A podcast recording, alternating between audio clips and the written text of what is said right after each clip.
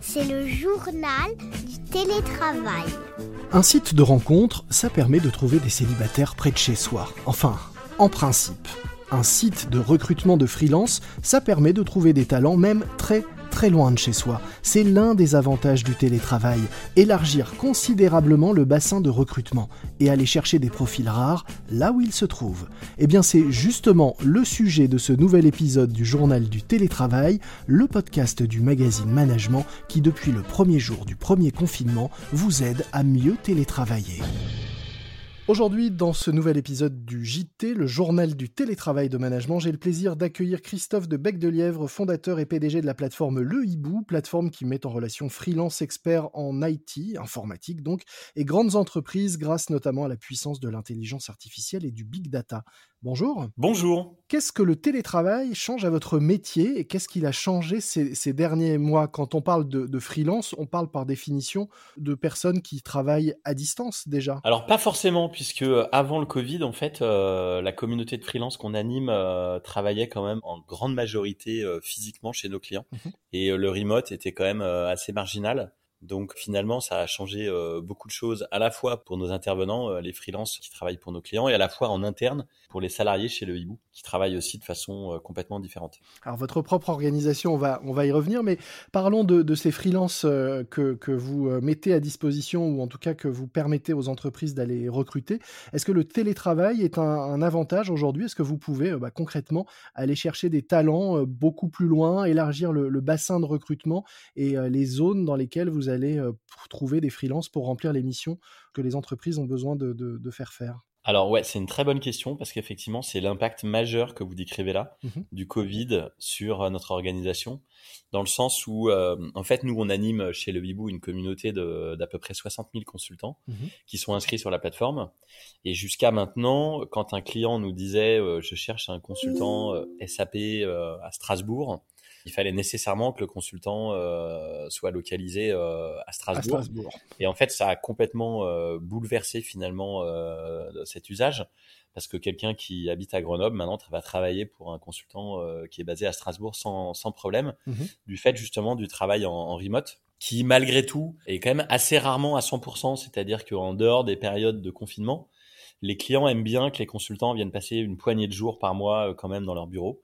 Mais c'est vrai que ça a décuplé les capacités de matching entre les besoins de nos clients et les ressources qu'on peut mettre en face. Donc pas forcément euh, des freelances à l'autre bout du monde pour remplir les missions euh, que les entreprises ont besoin de, faire faire, mais des freelances peut-être à l'autre bout de la France et qui peuvent se déplacer euh, ponctuellement dans les locaux de l'entreprise pour quand même rencontrer les personnes avec lesquelles ils vont être amenés à travailler, c'est ça? Exactement, parce que le modèle de la plateforme Le Hibou est assez différent des plateformes comme euh, Upwork aux États-Unis ou, Malte en France, mmh qui sont des plateformes qui permettent en fait à des entreprises de faire intervenir des gens sur des missions courtes qui sont en général d'à peu près 5 jours, alors que nous, on est sur des missions qui durent généralement un an, mhm. dans des grands comptes. Chez certains, on cherche des bras pour euh, remplir des missions ponctuelles.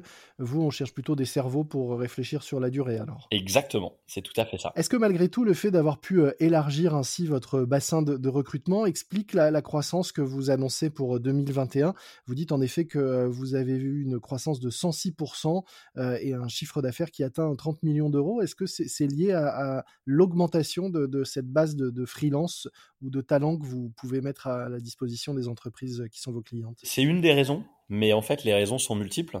La première étant, je pense quand même, euh, l'accélération de la transformation digitale euh, dans les entreprises, qui s'est vraiment accélérée euh, avec le Covid. Mmh Après, il y a effectivement cette raison-là, hein, le fait d'avoir des capacités de, de matching qui ont vraiment fortement augmenté. Puis après, il y a d'autres raisons liées tout simplement à notre capacité à capter des entreprises du CAC 40 qui sont des nouveaux clients en 2021. Puis la dernière raison que je vois, c'est probablement euh, les équipes qui euh, font une bonne partie du résultat. Donc euh, voilà, les raisons sont multiples et ça, c'est une des raisons. Je disais que vous, faisiez appel à l'intelligence artificielle, au big data, pour faire se rencontrer euh, les talents et, les besoins. Une fois que la rencontre euh, est faite, euh, quel est votre rôle vis-à-vis de, ces freelances? Est-ce que vous les accompagnez? Est-ce que vous, suivez la relation entre l'entreprise et eux? Et comment tout ça se fait aujourd'hui à distance et en partie en télétravail? En fait, notre modèle, c'est un modèle hybride, dans le sens où il y a une partie qui est réalisée par l'intelligence artificielle et le fait d'analyser toutes les datas qu'on peut avoir sur les consultants consultant. Mhm.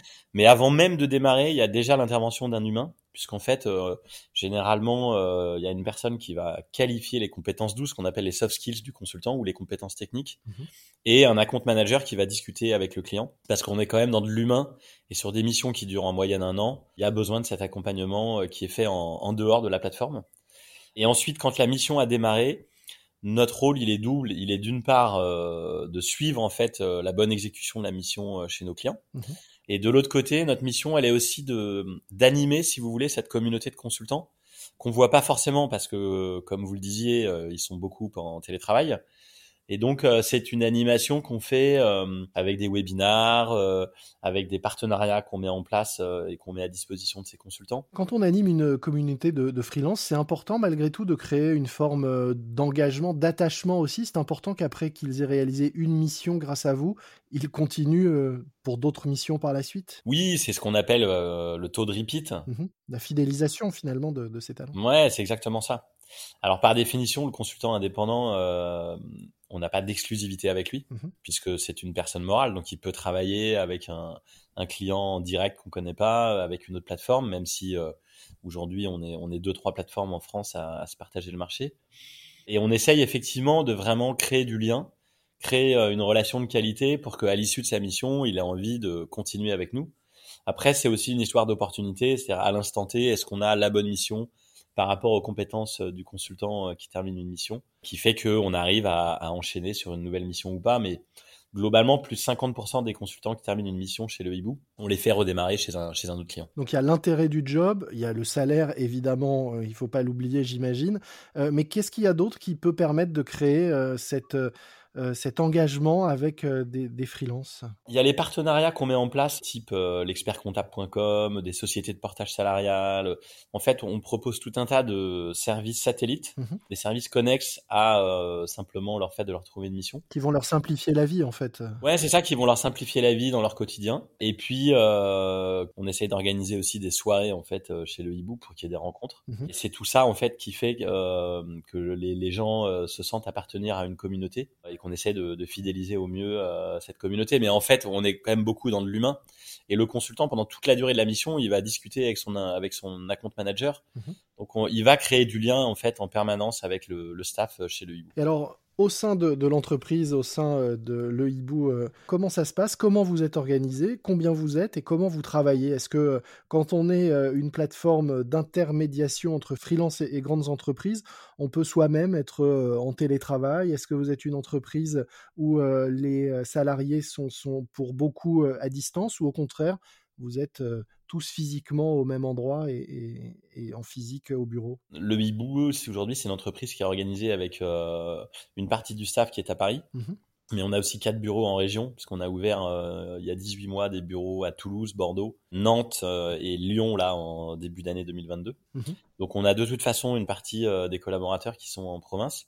Et ensuite, on a une grosse quinzaine de salariés qui est basée à l'île Maurice qui est composé essentiellement de deux tiers de Français et un tiers de Mauriciens. Mhm. Donc de toute façon, nous, avant même l'arrivée du Covid, en fait, on avait l'habitude de travailler en visio euh, et euh, en distanciel. On essaye malgré tout de structurer les choses. Donc on a signé une charte de télétravail euh, en début d'année qui prévoit que tous les collaborateurs peuvent faire deux jours de télétravail par semaine, mhm. histoire d'encadrer quand même un petit peu le, le télétravail.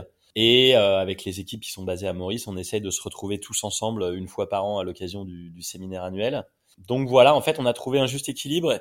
Et le sentiment que j'ai, c'est que les, les, collaborateurs sont pas du tout partisans d'un full remote, d'un full télétravail, mhm. Parce qu'ils aiment bien euh, se retrouver au bureau, ils aiment bien euh, se retrouver à la cafette euh, et voilà. Donc on a trouvé un juste équilibre entre les deux de cette manière-là. Est-ce que vous favorisez aussi les échanges entre bureaux régionaux il y a quelques il y a quelques temps dans ce podcast, on interviewait, on recevait le DIRCOM du, Club Med qui nous parlait de cette initiative qui consistait à permettre aux salariés du siège d'aller télétravailler depuis un village du club. Est-ce que vous, par exemple, vous proposez à vos salariés qui sont dans une, une capitale régionale d'aller travailler X jours à Paris, voire à l'île Maurice Oui, alors c'est surtout le cas pour les gens qui sont à Maurice. De temps en temps, quand ils qui reviennent en France. Ouais, ils reviennent en France, ils viennent voir leur famille et du coup ils en profitent mmh pour bosser une semaine à Paris.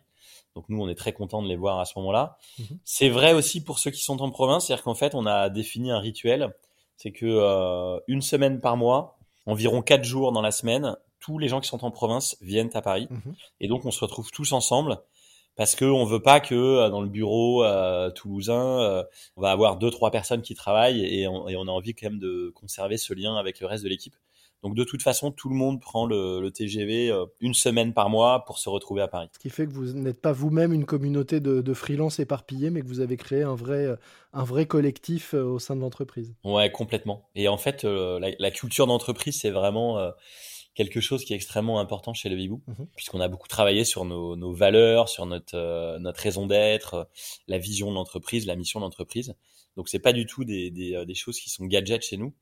Et en fait, on l'a décliné du coup sur le télétravail, sur le fait d'avoir ces moments de rencontre pour justement continuer de d'avoir une culture d'entreprise forte donc euh, voilà, en fait, ça fait vraiment partie intégrante de la culture d'entreprise de se retrouver tous ensemble. Dernière question, peut-être plus anecdotique. Pourquoi euh, le hibou? J'aime bien qu'on pose cette question parce que ça montre que ça suscite un intérêt.